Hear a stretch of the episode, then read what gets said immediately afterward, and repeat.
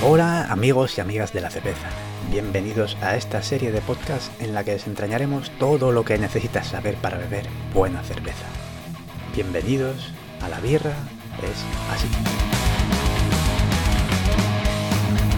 Me llamo Víctor Hernán Gómez, soy cervecero casero y juez en concursos de cerveza casera. El objetivo de este podcast es que conozcas mejor el mundo de la cerveza y que juntos aprendamos más de este mundo en constante evolución. Al final del programa haré una cata. Hoy será una cerveza alemana, la Corvinian, con K, de Weihenstephaner. Es del estilo Doppelbock. Y permitidme empezar con un tema que a priori no tiene nada que ver con la cerveza, pero que es de vital importancia si queremos conocer mejor el mundo de la cerveza. Estoy hablando del sentido del olfato. Todos tenemos un sentido del olfato, unos ligeramente mejor y otros ligeramente peor. Pero lo que realmente nos ocurre es que no lo ejercitamos lo suficiente.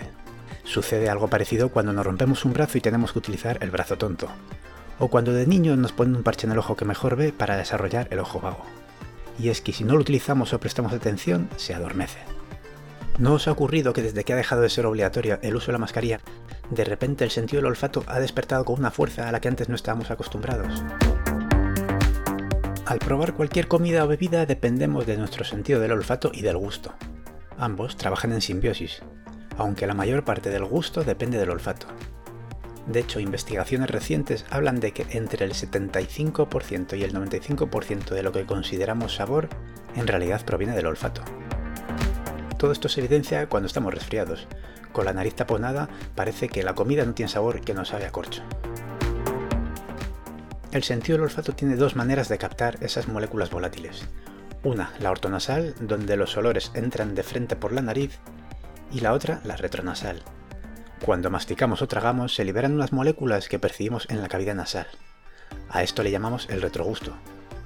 Para reconocerlo más fácilmente podemos exhalar aire por la nariz después de tragar cualquier comida o bebida.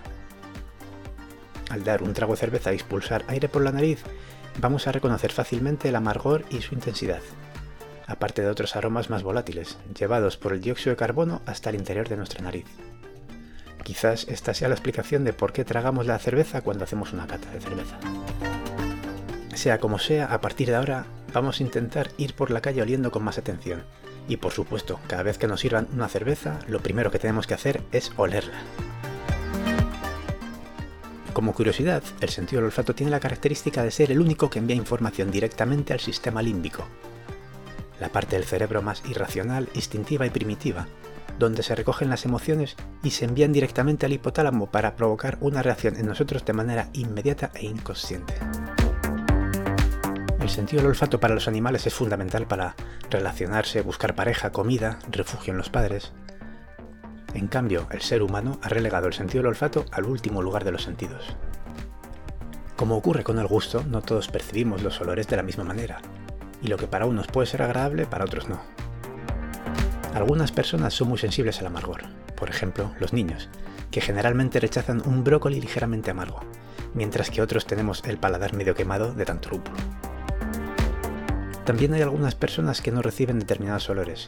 Son como ciegos olfativos o daltónicos aromáticos para un aroma en concreto.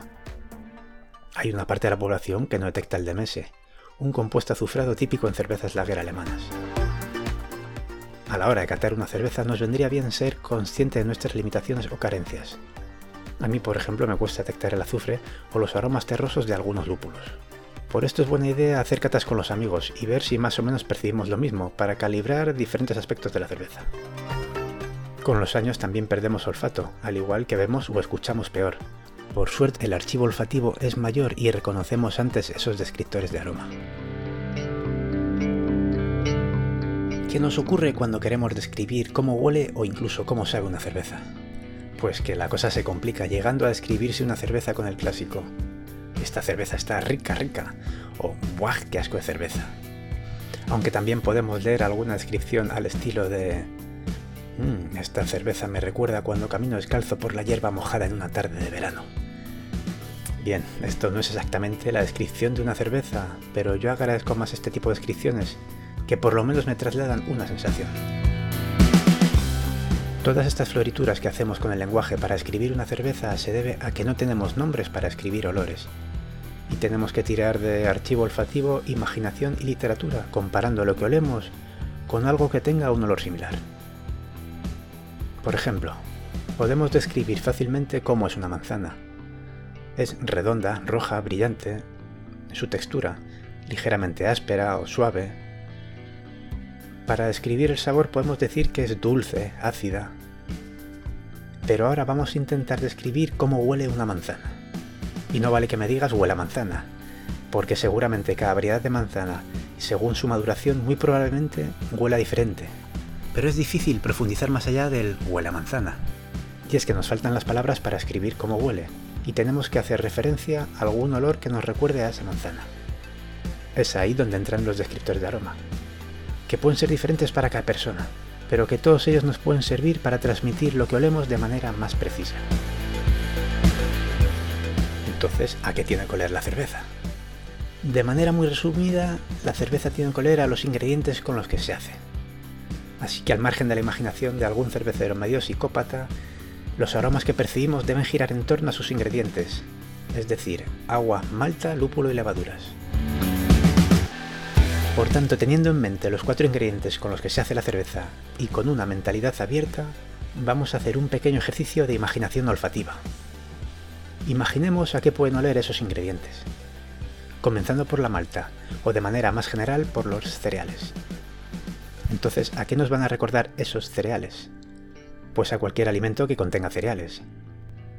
Y como descriptor más general podemos encontrar el del grano, pero vamos a hilar un poco más fino imaginando descriptores más concretos.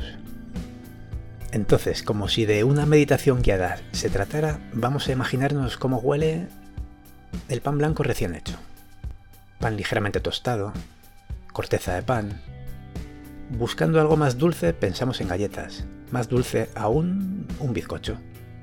Pasamos ahora a un olor igual de dulce pero más suave y punzante. Entonces nos recordaría al maíz. Otro cereal de olor más áspero y amargo nos llevaría a pensar en el centeno.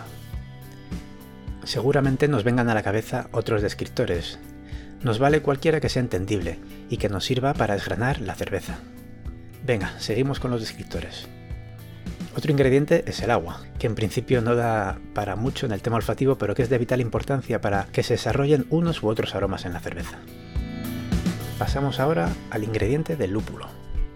Aquí nos vamos a encontrar aromas que provienen de la flor de una planta con gran cantidad de aceites aromáticos, y cuyos descriptores podrían ser, prepárate, empezamos por herbales, terrosos, resinosos, que recuerdan al pino, también pueden ser afrutados, y dentro de esas frutas podemos encontrar frutas tropicales, mango, papaya, piña o frutos de hueso, melocotón, ciruela, los hay más cítricos, pomelo, naranja, mandarina. Otros nos recuerdan a frutas del bosque, por ejemplo, arándano, fresa. Como podéis ver, el lúpulo da mucho juego y los descriptores pueden ser infinitos, además de que cada año seguramente nos lleguen variedades más sorprendentes. Bueno, por último vamos a hablar sobre los descriptores de la levadura.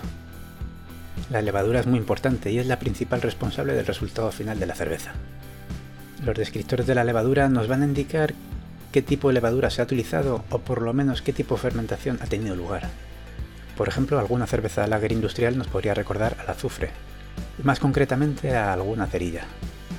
También pueden oler al líquido de conservas vegetales, como de, de maíz en conservas. En este caso nos llevaría a pensar en el DMS. Por supuesto también hay lagers con un perfil muy limpio, donde la calidad de las maltas es esencial para que la cerveza brille. En una cerveza ale de alta fermentación podemos encontrar como descriptores la compota de manzana, de pera, a plátano, a piña en almíbar y algunas especies como clavo o pimienta. Todos estos descriptores que he dado nos van a servir para poner el foco de atención en algo, para tener un hilo del que tirar cuando tenemos delante una cerveza que no conocemos, ya que yo creo que cuando tenemos algo que buscar nos es más fácil encontrarlo. Y bueno, ya que estamos, mencionar de manera muy somera el sentido del gusto, para recordar que tenemos que olvidarnos del típico mapa de la lengua, donde se localizan exactamente dónde se recogen el sabor dulce, salado, ácido o amargo. Actualmente ha quedado demostrado que más o menos se perciben todos los sabores en todas las partes de la lengua por igual. Ligeramente más pronunciados el amargor en la parte trasera de la lengua y la acidez en la parte lateral posterior de la lengua. Eso sí, un dato a tener en cuenta a la hora de catar una cerveza o cualquier alimento es que los sabores ácidos y salados son los primeros que nuestro cerebro recoge. Y ahora ya sí, vamos con la cata de la Corbinian. Una lager alemana del estilo Doppelbock. El origen de la palabra Doppelbock puede estar en la ciudad alemana de Einbeck, donde se originó el estilo y que tiene un sonido parecido a Einbock, que significa macho cabrío, hecho que explica el por qué este estilo tiene como icono en muchas de sus etiquetas la imagen de un cabrón, del animal, no de tu jefe. Por ejemplo, la Celebrator de Aginger. El término Bock también va asociado a mayor cantidad de alcohol de lo normal para la época en la que se desarrolló el estilo. Doppel en alemán significa doble, por lo que en castellano, para que nos hagamos una idea, podría ser algo parecido a doble categoría extra.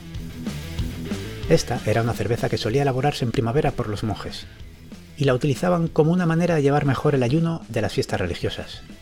Elaboraban así una cerveza más densa, con más valor nutritivo e incluso intentando que el sabor de la cerveza imitara el de la comida, con sabores que recordaran al de la carne guisada, de ahí que torrefactaran más las maltas, hasta caramelizarlas, provocando con ello la reacción Maillard. La reacción Maillard es una reacción química que ocurre por la presencia de azúcar, aminoácidos y agua, es decir, hidratos de carbono, proteína y agua sometidas a una determinada temperatura dando como resultado las melanoidinas. Esta reacción se produce a diario en nuestras cocinas, por ejemplo, al pochar la cebolla hasta caramelizarla, en la carne, en el pan tostado. Ese color parduzco que se genera al cocinar estos alimentos va a producir un característico aroma y sabor a caramelo, original de la reacción Maillard. Y si os parece, vamos con la cata, a ver qué nos encontramos. Bueno, y por fin llega el esperado momento de la primera cata. Una de mis cervezas favoritas. Es una Doppelbock. Un estilo alemán.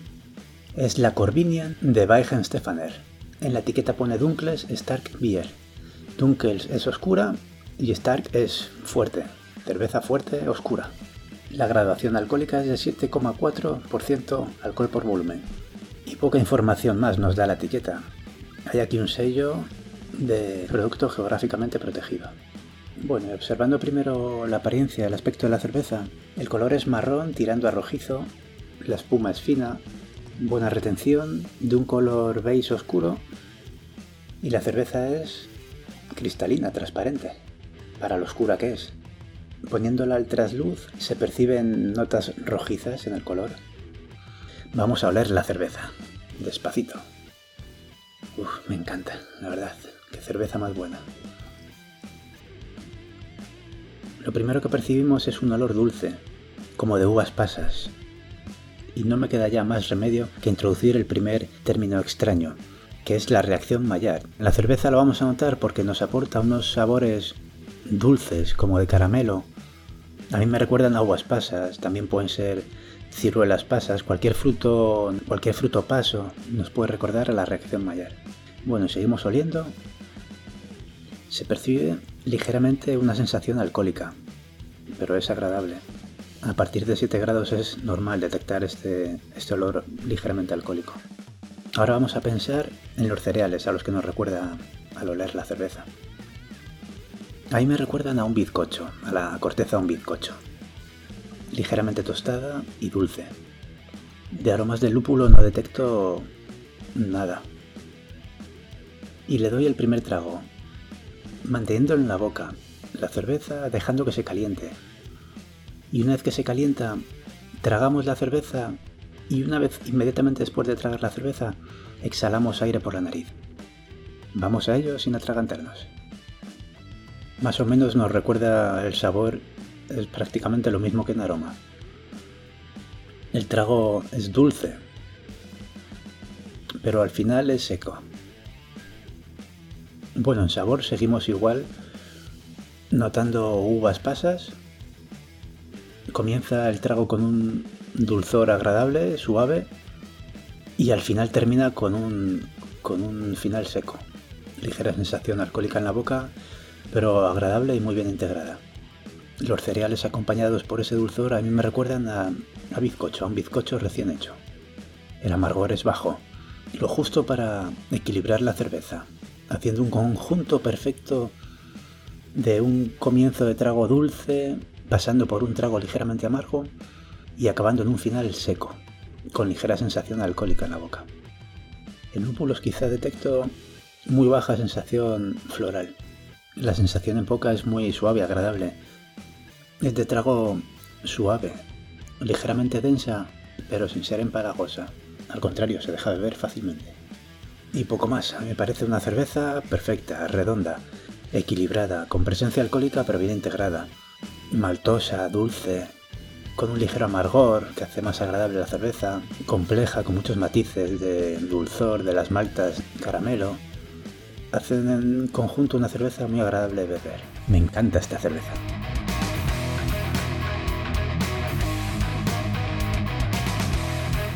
Y bueno, esta ha sido la cata. Espero que te haya parecido interesante.